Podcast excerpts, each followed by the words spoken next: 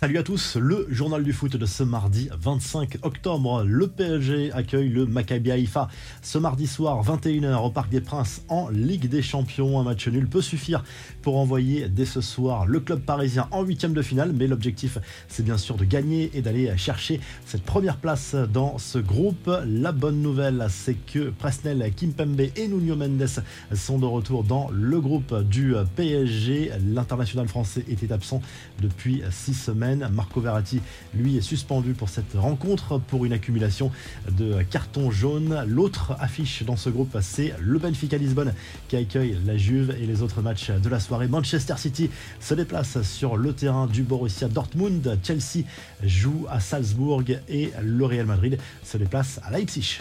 De nouvelles révélations extrasportives concernant le PSG, elles sont signées du journal Libération. Cette fois, un ancien policier de la DGSI détiendrait des informations plutôt sensibles sur certains joueurs et même le président Nasser El Khalifi. Il disposerait de nombreuses heures d'enregistrement au sujet de la vie nocturne des joueurs parisiens. On y parle filles et substances illicites notamment. Concernant Nasser El Khalifi, il s'agirait visiblement d'une vidéo intime. Le PSG n'avait clairement pas besoin de ça. Les infos et rumeurs du mercato, et c'est encore le PSG qui fait l'actu. La direction accélère sa seconde opération séduction auprès de Lionel Messi. Le club parisien travaille sur sa prolongation de contrat. Son bail actuel se termine en juin 2023, mais il y a cette fameuse option d'une année supplémentaire. L'Argentin se donne le temps de la réflexion.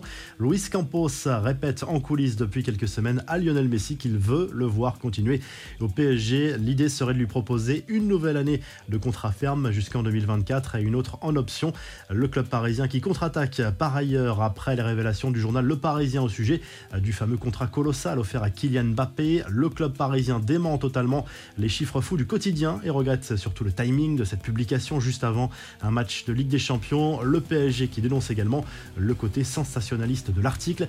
Va-t-on revoir Zizou sur un banc de touche dans les prochains mois? Visiblement cela titille clairement le champion du monde 98 présent lundi soir au musée Grévin à Paris pour la présentation de sa nouvelle statue de cire Zidane a lâché quelques indices aux journalistes qui voulaient savoir si le terrain lui manquait. Je ne suis pas loin.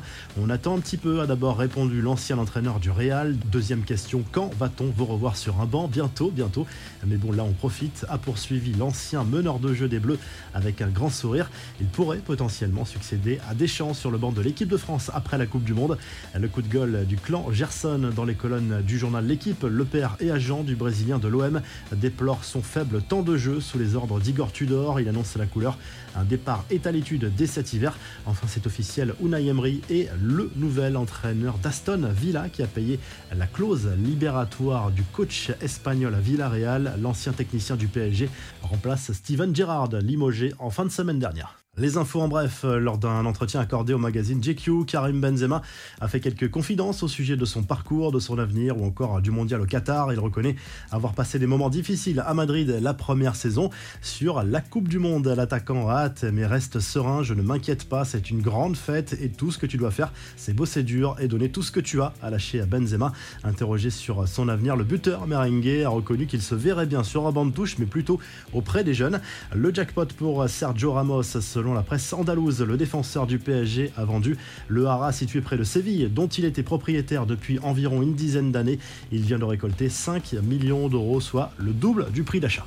La revue de presse, le journal L'équipe consacre sa une à l'une des stars de la MNM. Neymar, saison 6, la meilleure, s'interroge le quotidien sportif. Dans les chiffres, cela se vérifie. Une chose est sûre, le Brésilien n'a jamais été aussi irréprochable sur comme en dehors des terrains. C'est une année Coupe du Monde, ce n'est sans doute pas un hasard. En Angleterre, le Daily Express Sport revient sur cet entretien entre Cristiano Ronaldo et son entraîneur Eric Ten Hag à Manchester United. Entretien qui sera déterminant pour l'avenir de l'international portugais dans le nord de l'Angleterre. On en saura plus sans doute dans les prochains jours. Et en Italie, la Gazette dello Sport se penche sur les matchs des clubs italiens en Ligue des Champions ce mardi soir. La vieille dame est au bord de l'élimination et doit absolument s'imposer à Lisbonne pour maintenir un espoir de qualification pour les huitièmes de finale. L'AC Milan joue sur le terrain du Dynamo Zagreb et là aussi victoire impérative pour les Rossoneri après deux défaites consécutives dans la compétition face à Chelsea. Si le journal du foot vous a plu, n'hésitez pas à liker, à vous abonner pour nous retrouver très vite pour un nouveau journal du foot.